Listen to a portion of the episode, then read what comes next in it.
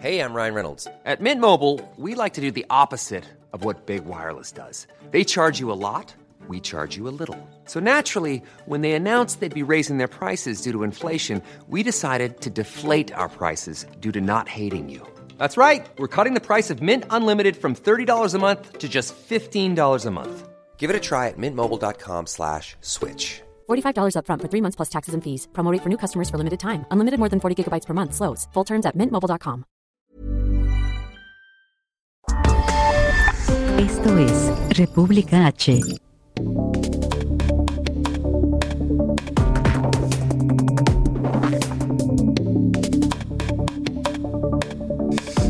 Muy buenas noches, bienvenidos a República H en esta noche de jueves 9 de septiembre de 2021. Yo soy Alejandro Cacho y le agradezco que nos acompañe. Le envío un saludo a usted que nos sintoniza en cualquier lugar de la República Mexicana, a quienes nos escuchan por Heraldo Radio en 98 ciudades del país de México y también más allá de la frontera norte en el sur de los Estados Unidos. Gracias a todos por estar aquí en este día en el que tenemos mucha, mucha información. También saludo a quienes nos siguen a través de las redes sociales de Heraldo Media Group.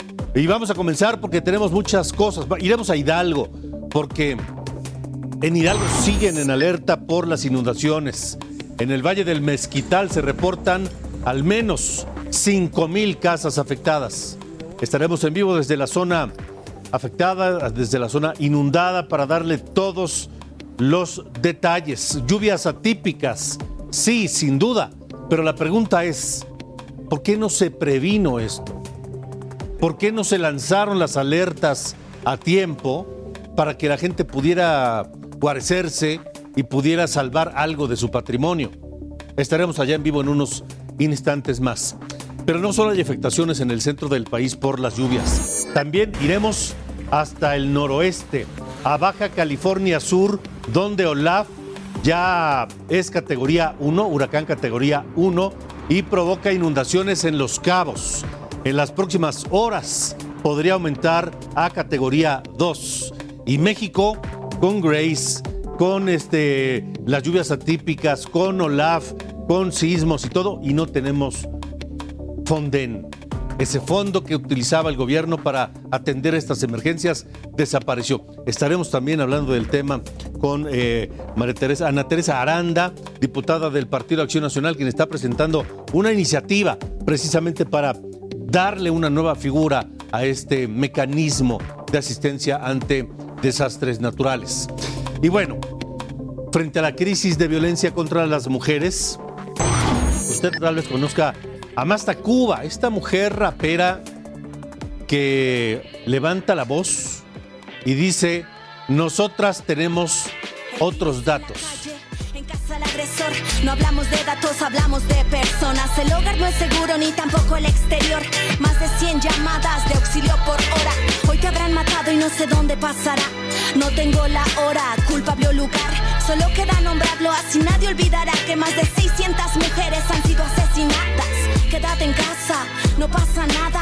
El Estado encubre cuántas las descuartizadas. Quédate en casa, mujer, si no te matan. Tu único peligro fue quedarte en casa, más grande que el COVID. Es el machismo más grande. Estaremos hablando con Masta Cuba, la autora de esta canción, de, esta, de, de este tema que se llama Nosotras tenemos otros datos, que es un grito un grito enérgico, un grito de protesta y un grito también para llamar la atención y levantar la voz de que las mujeres, nosotras tenemos otros datos, dice, ante la violencia en contra de las mujeres y sobre todo en este ámbito de pandemia. Masta Cuba, la autora y la intérprete de este tema de rap, estará con nosotros aquí en República H.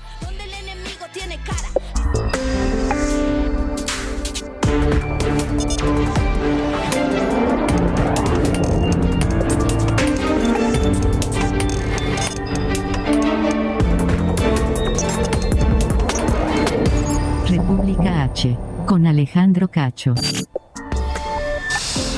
Bueno, gracias nuevamente. Son las 8 de la noche con 4 minutos. Y esto es República H. Vamos hasta Hidalgo, donde el desbordamiento del río Salado afectó cerca de 1.500 personas solo en el municipio de Tlahuelilpan. pero es Tlahuelilpan y es Tula y es Ixmiquilpan y son muchas poblaciones hidalguenses que están enfrentando hoy esta, esta contingencia, esta eh, desgracia. Vamos contigo, Jessica Moguel. Te saludo allá en Hidalgo. ¿Cuál es tu reporte esta noche? Muy buenas noches, Alejandro. Así es, larga jornada la que vivimos el día de hoy en varias de las localidades de Hidalgo. Y es que lo que estás viendo es el cierre de la jornada de uno de los centros de acopio que se instaló afuera del Palacio Municipal de Tula. Aquí llegaron los víveres, tanto alimentos no perecederos, papel higiénico, eh, pañales para bebés, pañas femeninas, ropa. También llegó agua embotellada, todo para ayudar a las personas que más los necesitan y también a las mascotas, Alejandro, porque te llegó alimento también, croquetas para mascotas. Sin embargo, la fue que eh, siguió la jornada el día de hoy. Desde muy temprano nosotros estuvimos aquí en la colonia centro y alrededor de las 9 de la mañana pues ya había una fila de 300, 200 personas que estaban pidiendo ayuda a las autoridades municipales, tanto estatales, que lo perdieron todo, Alejandro. Son locatarios, locatarias que tenían negocios en las plazas eh, de la colonia centro y bueno, platicábamos con algunas de ellas y nos mencionaban que eh, ellas terminaron su jornada el día lunes, se fueron a su casa a dormir y en 20 minutos lo perdieron todo porque las intensas lluvias fueron torrenciales, Alejandro, lo que provocó que perdieran la mayor parte del patrimonio que hicieron a lo largo de toda su vida. Platicamos también con algunas de las personas que todavía tienen inundadas sus casas y esto fue lo que nos comentaron al respecto. Mi casa es esta que está aquí día con día pues este, iba incrementando el agua. Eh, pues desde el primer día pues obviamente nos tuvimos que salir porque pues no podíamos pues con la fuerza del agua. Alejandro, eh, Alejandro, déjame comentarte también que a lo largo de toda esta jornada se estuvieron reportando presuntos incidentes de rapiña en algunas colonias. En la colonia centro nosotros platicábamos con algunos de los vecinos y nos comentaban que había intento de entrar a las casas a robarse algunos de los muebles o aparatos electrodomésticos que quedaron dentro de estas viviendas. Al respecto, el secretario de Seguridad del Estado dijo que hubo cinco detenciones por presuntos intentos de rapiña. Nosotros platicamos con los vecinos y fue lo que comentaron al respecto. No, no, no la tenemos aquí, la tenemos en otra casa. Y este y aquí pues o sea alcanzamos a meter todas a subir las cosas que estaban abajo en la casa pues me siento frustrado y a la vez triste por la situación de todo esto Alejandro, más tarde, alrededor de las 2, 3 de la tarde, nos trasladamos a Tezontepec. Esto es a media hora de la colonia centro, porque nos encontramos con el río Salado que está totalmente desbordado, el nivel está rebasado entre un 200 y 300% de su capacidad. También platicamos con las personas que viven en esa comunidad y ellos ya estaban preparándose para lo peor. El clima decía o prevenía que iba a llover en algún momento. Hasta ahora no ha sucedido, Alejandro. Sin embargo, pues ellos se encargaron de hacer barricadas con costales de arena, con plantas también con algunos ladrillos y cemento para evitar que el agua entrara a sus casas. Hubo elementos del ejército mexicano, también de la policía municipal, también eh, ayudando a hacer estas barricadas para evitar que entrara el agua a las viviendas. Incluso hubo algunos vecinos que eh, pues empezaron a subir los muebles y algunos víveres a las azoteas de su casa para evitar que haya más daños materiales. Tuvimos la oportunidad en ese punto, Alejandro, de platicar con el director de protección civil de Tezontepec sobre este desbordamiento y él comentó esto al respecto. El flujo en este momento pues es, ha desbordado, ha afectado drásticamente la estructura de este puente. Tenemos un desborde que afortunadamente con unas medidas de contención hemos podido contener. Bueno, Jessica, esta noche, ¿qué va a hacer la gente? ¿Qué plan tiene toda esa gente que hoy pues no tiene ni qué ponerse ni dónde pasar la noche? Es diferente en todas las comunidades, Alejandro. En Tezontepec, como te comentaba, ellos me dijeron que van a resistir eh, toda la noche, incluso si el río se desbordara, ellos van a seguir en sus viviendas, a pesar de que hay la oportunidad de que vayan a alguno de los 15 albergues que el gobierno del estado de Hidalgo pues habilitó para estas personas. Ellos dicen que para prevenir que haya algún acto de rapiño entren a sus viviendas, ellos van a permanecer aún cuando se desborde el río. Eso es en Tezontepec, Alejandro. Aquí en la colonia centro, pues bueno, se hicieron labores de limpieza. Se espera que, bueno, eh, se complique un poco esta labor de desasolve y, y, de limpieza de los vecinos, porque ya es de noche, ya no hay tanta luz como el mediodía. Va a ser un poco más complicado que se realicen las labores, pero comenzaron hoy en la tarde. Va a ser una larga jornada todavía para las personas que tienen algún local en la zona centro de Tula Hidalgo para que, pues bueno, puedan regresar a sus viviendas y pernoctar eh, para el día siguiente. En la colonia 16 de enero, donde también nosotros hicimos un recorrido, en esa colonia, Alejandro, eh, prácticamente no nos encontramos con muchas personas. Nos decían que muchos se trasladaron a algunos de los albergues que se habilitaron y otros más a viviendas de familiares que se encuentran en zonas altas de Hidalgo. Son diferentes realidades, Alejandro, las que van a tener los habitantes de este estado esta noche por lo menos. Sin embargo, bueno, nosotros vamos a permanecer muy pendientes de cómo se desarrolla la jornada esta noche, de cómo viven las personas eh, pues estas horas antes de, irse a la cama para ver también si no llueve, porque se esperaba que lloviera y bueno, esto podría ser catastrófico, al menos en la zona de Tezontepec por el río Salá. Pues muy atentos, gracias por este reporte tan completo, Jessica Moguel, allá en Tula, en Hidalgo. Y en otra parte de la zona afectada, mi compañero Augusto Atempa, también enviado de Heraldo Media Group, con más información. Te escuchamos. Eh, Augusto, buena noche.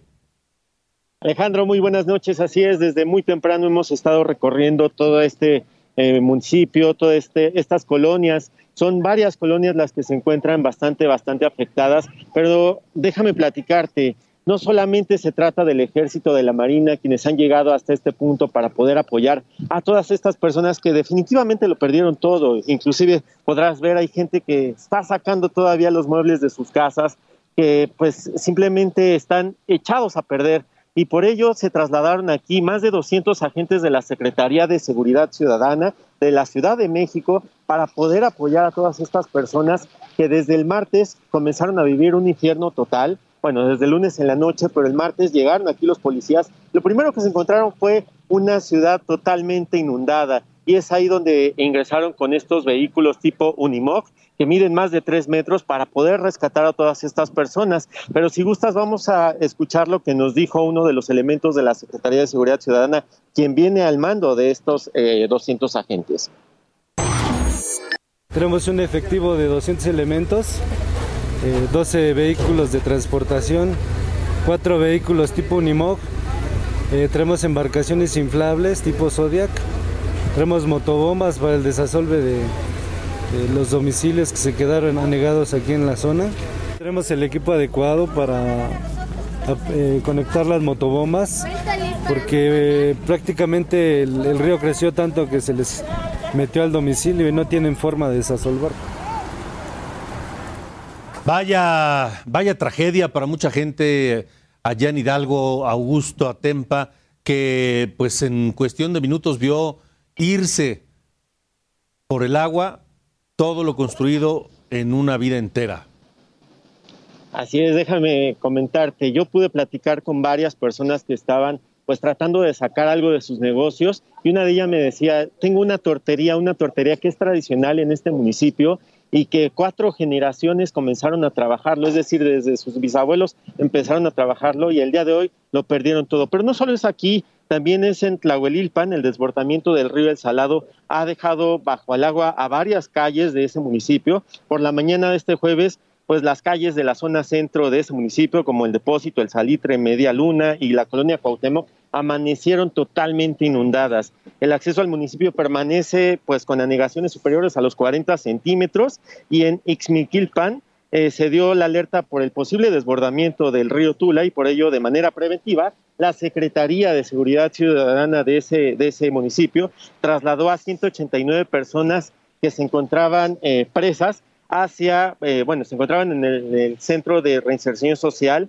y las trasladaron hacia el estado, hacia Pachuca, para que pues eh, no fueran a, a, quedarse o no fueran a resultar dañadas si es que se desbordaba otra vez este, este río. Y te vuelvo a mencionar, en este momento se siguen los trabajos de limpieza y está ayudando el ejército y la marina para poder sacar todas estas cosas que en esos locales se encuentran totalmente echadas a perder, Alejandro. Augusto Tempa, gracias por el reporte también muy completo desde, desde allá, desde Hidalgo. Estaremos pendientes. Buenas noches. Muy buenas noches. Y mire, también en Querétaro, Protección Civil informó que cinco presas están arriba del 70% de su capacidad. En la misma situación están dos bordos, por lo que las autoridades mantienen la alerta. Mientras que en la capital queretana, el presidente municipal Luis Bernardo Nava reportó que se revisaron 80, 80 casas, 21 están dañadas y se valora la posibilidad de apoyar a quienes no cuentan con seguros de daños en sus eh, viviendas. Eso en Querétaro. Pero en el Estado de México también las fuertes lluvias provocaron daños. Desbordaron el canal El Gavión y eso provocó inundaciones en Cuautitlán Izcalli. Al menos 10 colonias quedaron afectadas. Se trabajó desde la madrugada para bajar el nivel del agua. El presidente municipal, Ricardo Núñez, estuvo presente en las zonas dañadas en Cuautitlán, Izcalli. Estamos desfogando alrededor de 80 litros por 800 litros por segundo y decirles a todos que mantengamos la calma, que esto fue una lluvia típica y que está desfogando. Esta es la situación o parte de la situación en el centro de la República, en esta zona. Pero le decía yo, en el noroeste también hay problemas porque el clima, el clima no nos va a dar tregua por lo menos en mes y medio más, cinco o seis semanas más, al menos. Vamos a Baja California Sur, que está en máxima alerta. El meteorológico informa que Olaf podría tocar tierra ya como huracán en los municipios de Los Cabos y La Paz. Pero vamos contigo, Germán Medrano, que tú estás allá y tienes toda la información. Adelante, buena noche. Gracias Alejandro, ¿qué tal? Muy buenas noches. Aquí en Baja California Sur pues ya se sienten los primeros efectos de Olaf, principalmente en Los Cabos, Alejandro, donde ya se han aperturado al menos ocho albergues, ha habido precipitaciones importantes que inclusive han ocasionado que la clínica número seis del Instituto Mexicano del Seguro Social, ubicada en San José del Cabo, quedara toda inundada. Han evacuado a todo el personal y también a algunos pacientes. Eh, esto hasta que las, las propias eh, autoridades de protección civil pues eh, puedan contener esta inundación que hay ahí en la clínica número 6. Para ello, pues han habilitado otras dos clínicas en San José para recibir a los pacientes. Eh, te comento además que los puertos están cerrados completamente, todos los puertos de Los Cabos y de la ciudad de La Paz. El aeropuerto continúa trabajando de manera regular, sin embargo hubo retrasos en aerolíneas internacionales que decidieron pues eh, por lo pronto no cancelar, pero sí retrasar el vuelo hacia Baja California Sur. Eh, en unos momentos más va a sesionar el Comité Estatal de Protección Civil, Alejandro, en donde, pues bueno, se darán a conocer, pues, no que nada, los traslados que se van a realizar durante esta noche eh, allá en el municipio de Los Cabos, porque hay mucha gente en zonas de alto riesgo que deben de ser trasladadas. Por lo pronto, aquí en la ciudad de La Paz, se esperan las lluvias, eh, pues en la madrugada de este viernes, por lo cual estaremos atentos del impacto de Olaf, que va a ser entre La Paz y Los Cabos el impacto mayor de este huracán que pues eh, ya está sintiéndose sus efectos en el estado. Alejandro. Entre La Paz y Los Cabos, pues justo en la punta de la, de la, de la península, tal vez en Todos Santos, por ahí, ¿no?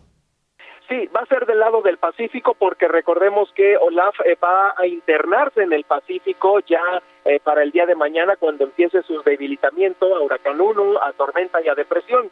Pero pues esto todavía falta porque suceda, sin embargo va a ir bordeando la parte sur del municipio de Los Cabos y todas las bandas nubosas que están alrededor del Lobo, que es el que va a tocar justo por, por esas zonas que te comento, pues bueno, van a afectar eh, tanto a Los Cabos como a La Paz, Alejandro. ¿Y qué tan poderoso es este huracán Olaf, Germán?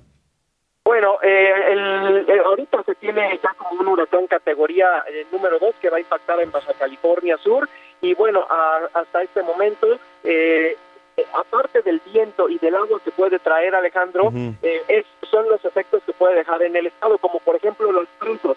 hay dos o tres presas que están casi en su nivel máximo y una eh, precipitación como la que trae Olaf, pues bueno, tendríamos, tendrían las autoridades que decidir si hacen un desborde de estas presas, lo cual ya ha preocupado a mucha de la población que vive en los alrededores o en los cauces de arroyo de las zonas de alto riesgo de los cabos, que es en donde más zonas de alto riesgo hay en el estado. Muy bien, pues Germán Medrano, estaremos atentos de tu información. Suerte allá con Olaf en Baja Gracias, California Sur. Gracias, buena noche.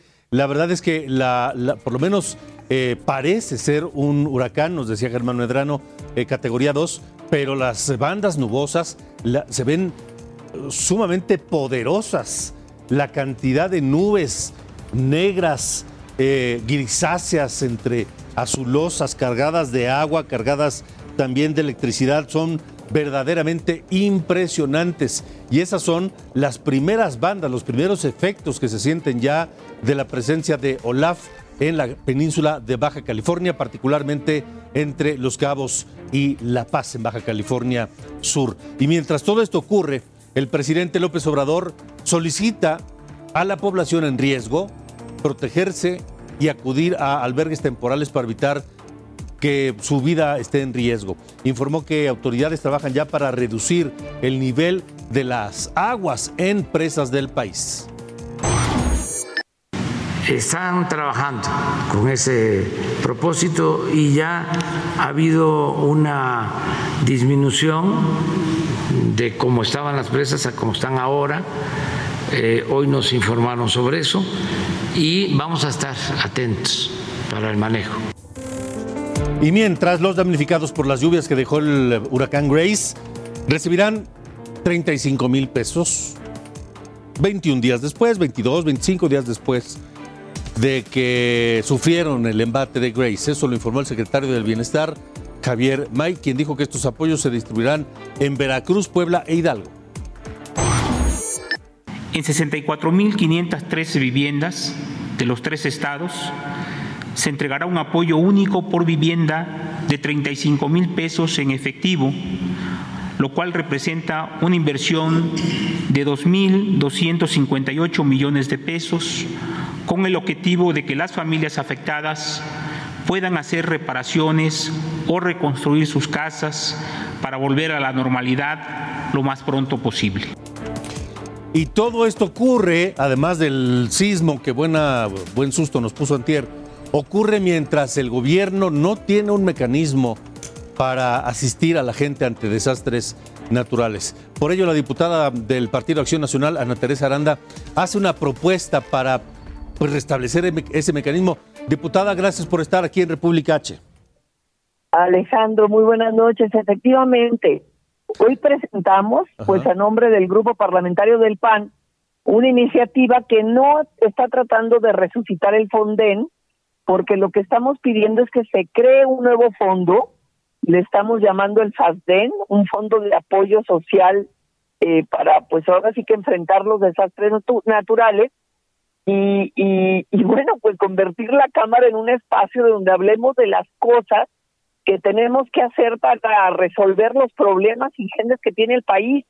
Ya llevamos ahorita una semana de sesiones, esta es la segunda, y nos hemos entretenido en discusiones filosóficas, que si los juicios políticos, que si las revocaciones de mandato, y hoy les decíamos a los diputados de la mayoría que pues ya no bailen al son que les toque el Ejecutivo, que es urgente que le entremos de lleno, que le quitemos la discrecionalidad al tema de la atención de, eh, de desastres, que se haga este, este fondo que incluya también la prevención de desastres naturales y la atención a las pérdidas que sufren los campesinos y, y los ganaderos con todo este tema. ¿Y cómo reaccionaron los eh, de Morena y los demás partidos ante esta propuesta, diputada? Pues bueno, los eh, los partidos de la coalición, bien, PRI, PRD, incluso Movimiento Ciudadano, eh, pero los de la mayoría oficialista, pues negados, ¿no? Ya el presidente había en su discurso mañanero dicho que, que no hay necesidad de tener un fondo, este, que no hay problema, que ellos de todas maneras están resolviendo, pero no es cierto. No es cierto porque aunque el ejército hace un gran esfuerzo y llega a dar el apoyo inmediato, pues quedan muchísimos daños que luego los ayuntamientos y los gobiernos estatales no pueden enfrentar porque las ayudas son a cuentagotas, con criterios muy parciales, no hay padrones, no hay reglas de operación. O sea, de verdad hay una opacidad tremenda, Alejandro. Pues diputada, vamos a estar muy atentos, este, a ver qué queda esta propuesta, ojalá se apruebe, para que ya no estemos pues a la indefensa con, con estas contingencias. Muchas gracias, diputada Ana Teresa Aranda. Gracias, gracias, Alejandro. Buenas noches. Hasta luego, buenas noches. Nosotros vamos a ir a una pausa. Estará aquí la, la diputada Maribel Aguilera. Es diputada reelecta por Durango y ella está luchando por garantizar los derechos de los niños y las mujeres que son abandonados por los padres. No solo manutención, sino algunas otras cosas. Y más adelante también, Cuba, esta rapera y activista que alza la voz y dice, nosotras tenemos otros datos ante la violencia de género. Esto es República H, yo soy Alejandro Cacho, vamos a una pausa y continuamos.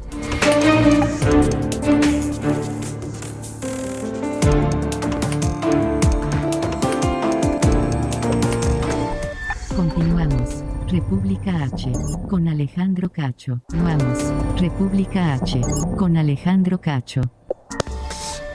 Seguimos en República H, yo soy Alejandro Cacho y ponga atención porque hablaremos de temas muy importantes, muy delicados y sensibles.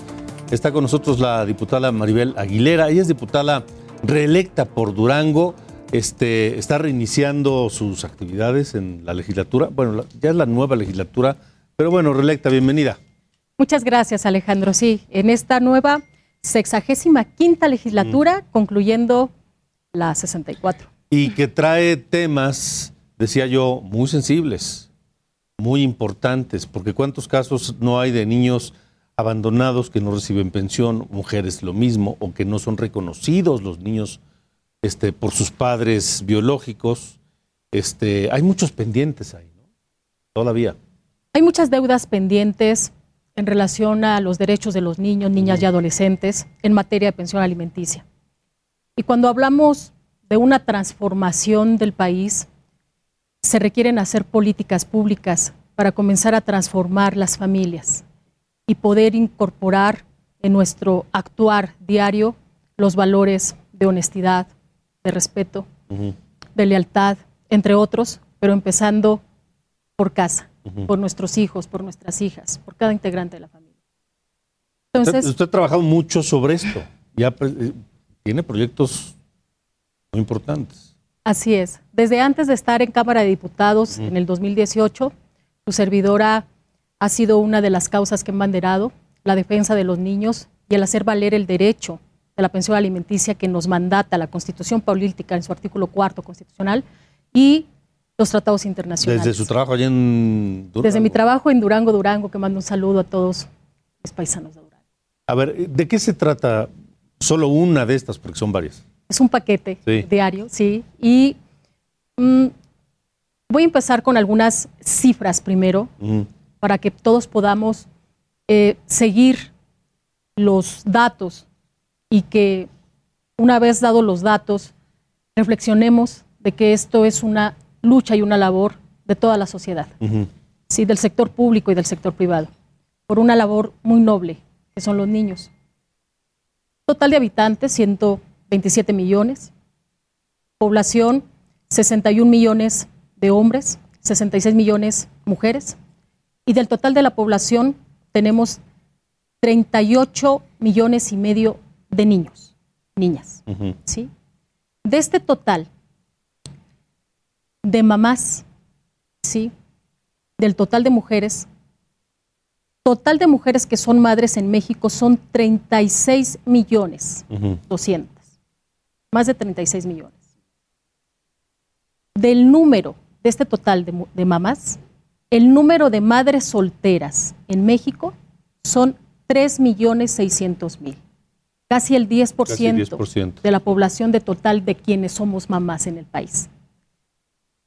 De este total de madres solteras, tienen alrededor de dos a seis hijos. Y si hacemos un estimado, ¿sí? alrededor son como cuatro hijos promedio por madre soltera. Si multiplicamos, Alejandro, la cifra de 3.600.000 madres solteras por cuatro, como una cifra promedio, nos da un resultado de una multiplicación de 14 millones 500 mil hijos de madres solteras. 14 millones de madres solteras. ¿Estamos considerando que todos esos 14 millones son menores de edad? Sí. 14 millones. De un total de niños que son 38 millones y medio. Son 14 millones y medio hijos de madres solteras. Ahora la pregunta aquí, ¿cuántas mamás solteras han hecho el valer, a valer el derecho de sus hijos a la pensión alimenticia? ¿Cuántos ya llevaron o están llevando un proceso legal y cuántos no? También hay cifras interesantes. Estamos hablando de madres solteras, pero también hay cifras interesantes de los números de divorcios que hay en el país. Y aquí hay algunas cifras, pero de divorcios en los que pues está registrado, hay una evaluación precisa, datos duros, y tenemos 160 divorcios, de los cuales total de divorcios con hijos que reciben pensión, de estos 160 mil, son 78 mil. ¿Sí? Pero tenemos una cifra considerada de padres divorciados que no reciben sus hijos una pensión alimenticia. ¿Y cuál es el, el motivo? De que cada día crece más la estadística de hijos, niños, niñas, adolescentes que no han hecho valer el, este derecho. ¿Y qué defensa tienen las madres y esos hijos que no reciben pensión alimenticia? Eh, primero, tenemos un porcentaje de la población que ignora los derechos de los niños y que no sabe qué hacer. En dado caso que ya sepa cuáles son los derechos, no sabe qué paso seguir. Necesitamos empezar o continuar con campañas ¿sí? fuertes de dar información tanto a los niños, niñas, adolescentes menores de 18 años o los que están estudiando la universidad, ¿sí? de qué tienes que hacer para hacer efectivo tu derecho a la pensión alimenticia y qué tiene que hacer la mamá. Una vez que das esa información, tienes que darle una asesoría legal y tienes que darle un acompañamiento muchas veces psicoemocional para que se decida a romper las barreras emocionales que le impide presentar una denuncia contra este, el, el padre de sus hijos. Luego, cuando entras ya a un proceso legal, cuando te decides entrar a un proceso legal, también hay muchos obstáculos, Alejandro. Bueno, primero, contratar un abogado, que muchas mamás no tienen dinero para contratar un abogado, pero bueno, se dan sus habilidades para hacerlo. Pero ya cuando vas en el proceso y una vez en los casos en los que no tenga el reconocimiento, el apellido del papá, es una de las pruebas que te piden en el juicio, demostrar la paternidad, sí, al demandado. Eso es en caso de que al momento de registrar a ese niño en el, registro civil, el padre no lo reconoce. No lo reconoce.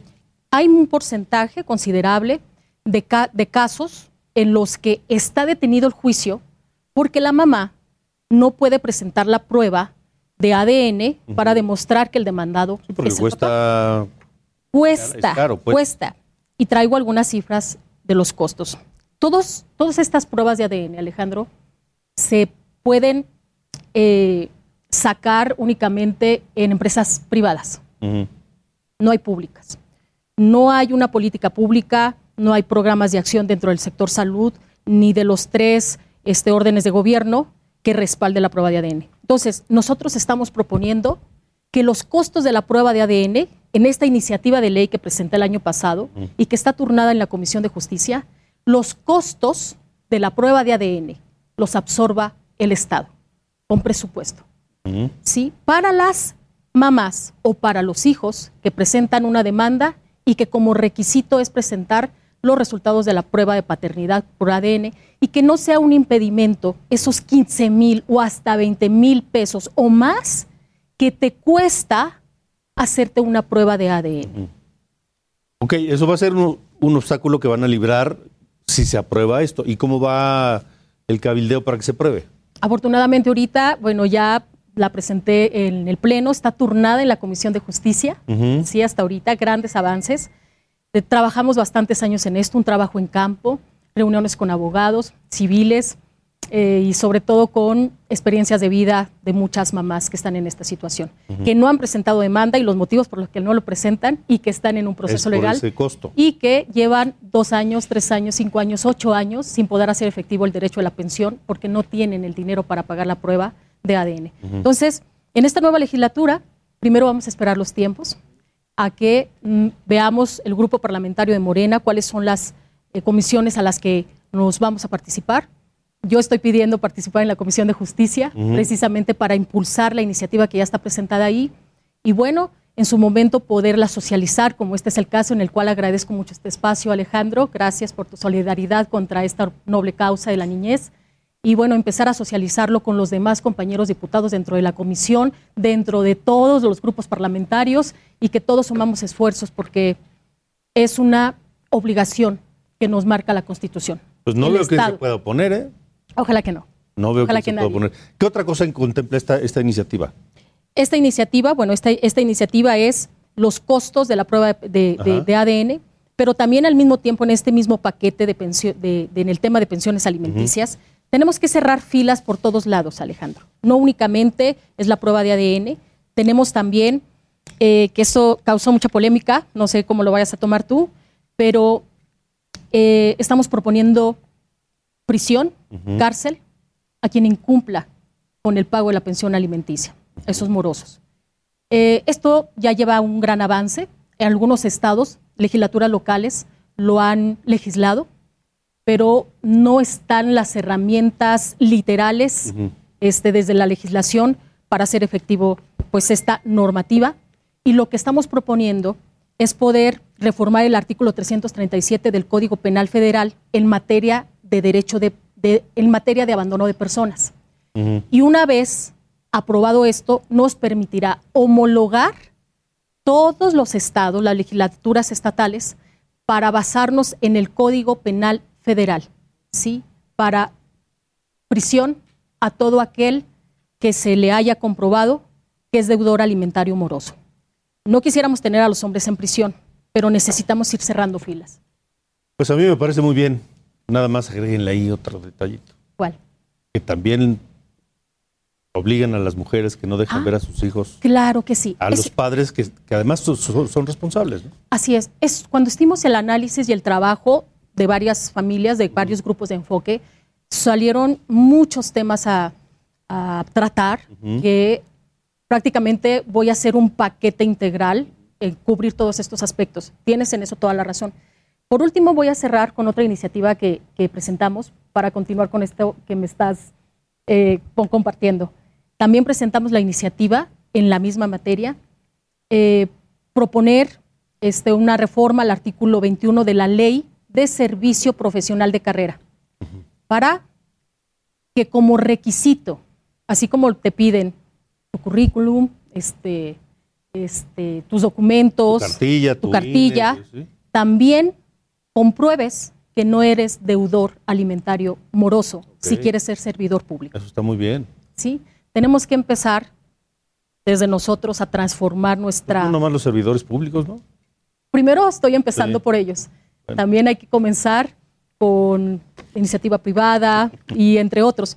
Pero tienes razón, este, nosotros seguimos trabajando con más iniciativas para reforzar los derechos de los niños, niñas y adolescentes y que, bueno, nos dirigimos a los hombres porque es el mayor porcentaje de deudores alimentarios, pero también este, estamos trabajando eh, con iniciativas para presentar en esta legislatura de cómo nos aseguramos de que esa pensión alimenticia, cuando se está entregando, ya sea obligado o voluntariamente, realmente se ejerza en cumplir las necesidades básicas del niño, del menor, del adolescente y no se desvíe el recurso para otros lados.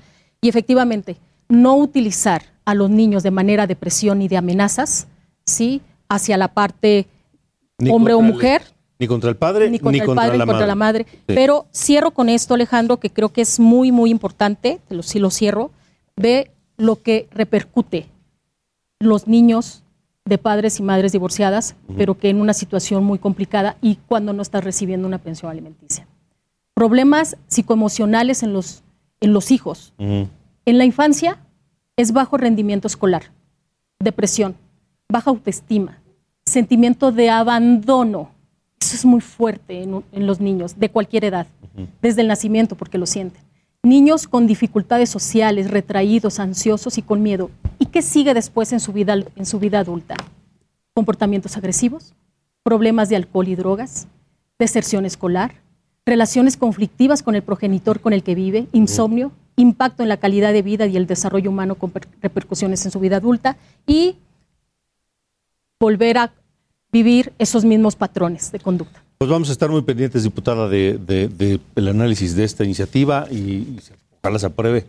¿no? Muchísimas Nos- gracias, Nos mantenemos en contacto, Claro que sí, muchísimas ¿Sí? gracias. Gracias a todos, los mantendré informados. por favor.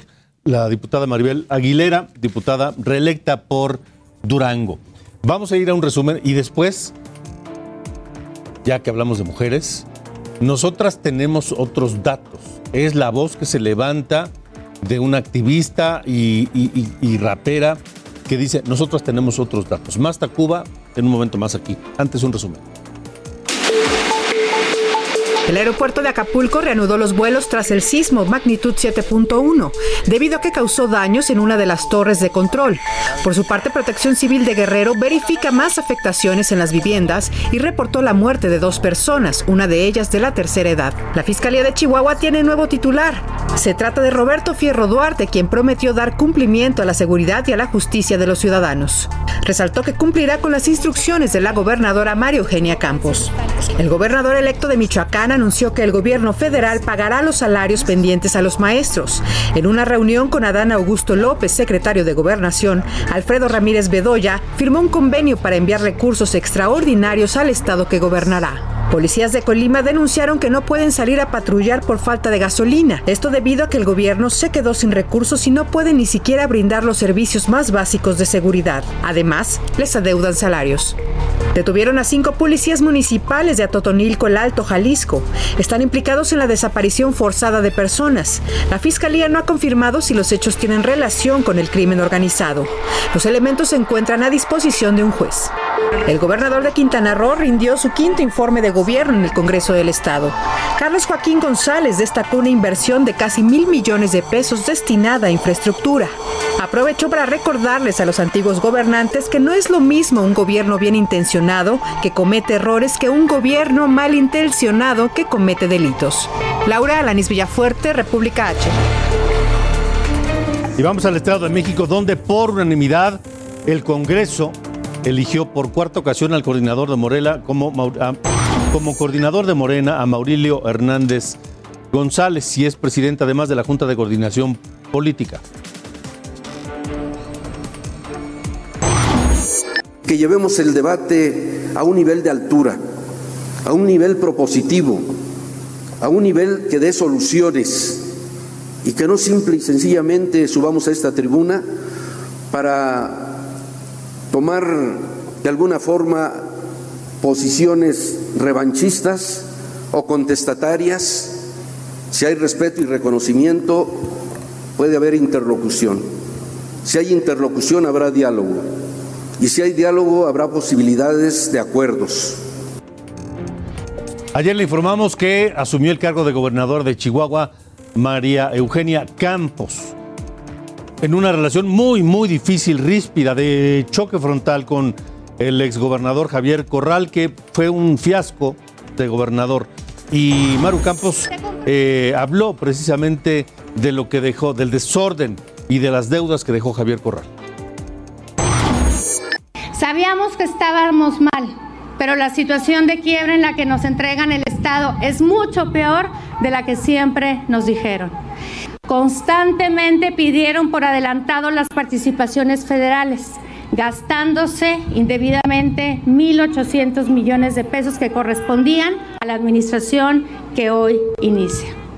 Sin autorización del Congreso, no ellos, los pasados, retiraron del Fondo de Reserva de la Bursatilización Carretera 800 millones de pesos y se comprometieron, claro, a pagar, pero que la nueva administración los repondría en febrero del 2022.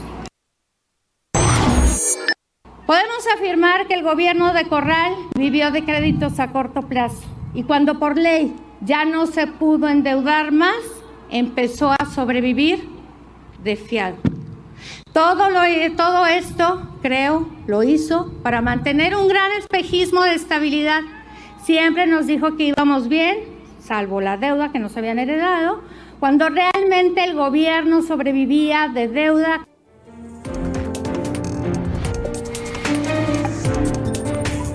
Esto es más Tacuba y estos son, nosotras tenemos otros datos.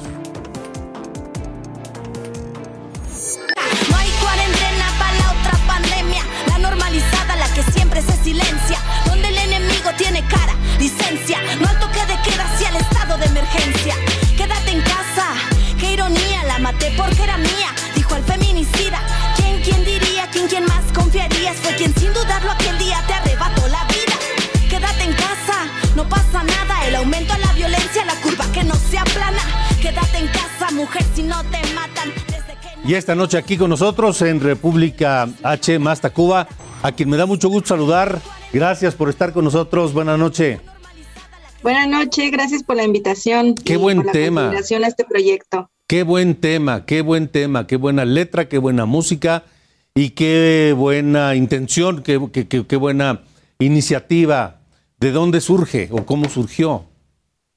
Eh, pues yo ya me dedico al rap, me dedico al rap, es mi, mi misión en la vida, hago rap desde hace ya más de 15 años y siempre he usado la palabra como una herramienta y el hip hop como una herramienta de transformación y bueno, pues eh, los, la cifra de los feminicidios es algo que me atraviesa por muchas cuestiones, por ser mujer, porque en el 2018 eh, asesinaron una compa mía, eh, porque cualquier mujer, no importa el ámbito social o económico, puede ser víctima potencial y a partir también de la negación del Estado al decir que los, los feminicidios estaban en decremento, pues surge para mí esta necesidad de nombrarme, de denunciar y de visibilizar lo que siempre han querido silenciar y lo que siempre han querido tapar, ¿no? Mi, mi chamba como artista es nombrar nombrar lo que nos está matando, lo que nos está destruyendo para invitar a la reflexión y al cuestionamiento y así la transformación de esta realidad. ¿Y, y qué opinas, más Tacuba, de, de, de estas alertas de género que se han eh, establecido en distintos estados del país, pero que pareciera que no sirven de mucho?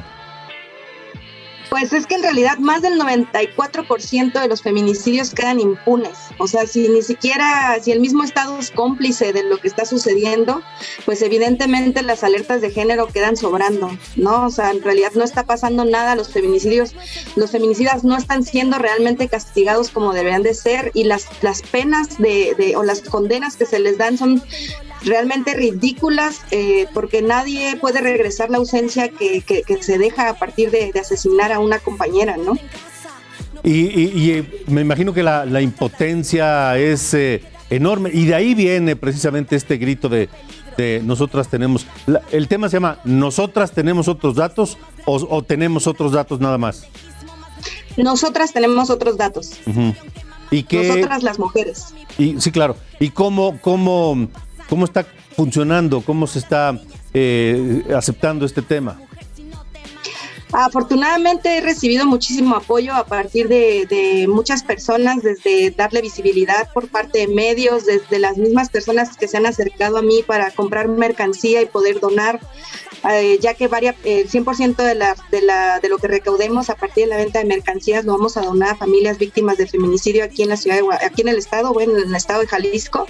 Entonces, eh, hasta ahorita he recibido muchísimo apoyo, no, no- de repente he recibido ciertas burlas y en su mayoría vienen de hombres que al final pues son parte del problema y no de la solución, pero afortunadamente es una canción que, que está dando mucha vuelta, ¿por qué? Porque pues es un tema que se tiene que poner en la mesa sí o sí en todas las trincheras.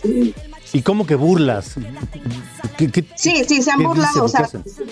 Eh, pues se burlan de que, no sé, hay gente que dice que me está pagando la derecha por hacer esto cuando yo soy totalmente apartidista, yo no creo en el Estado ni en ningún, en ningún partido.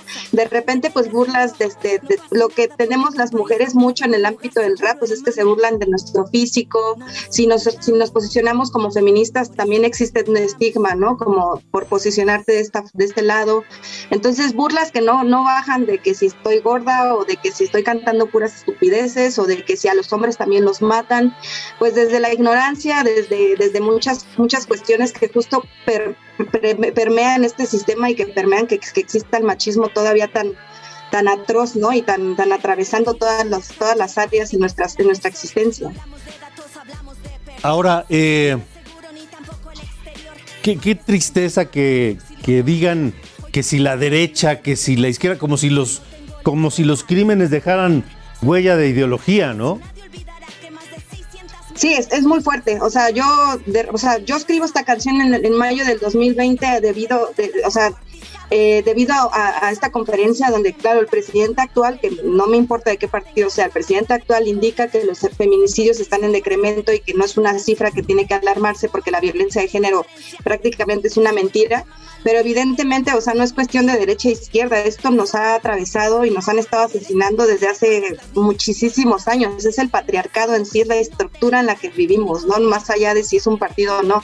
Claro que todos los estados han sido, o sea, todos los gobiernos han sido cómplices, ¿por qué? Porque permiten, o sea, alimentan la impunidad de este tipo de crímenes. Antes de que nos corten más de Cuba, nos quedan 10 segundos. ¿Dónde se puede descargar o comprar este tema? para donar los, los, las ganancias?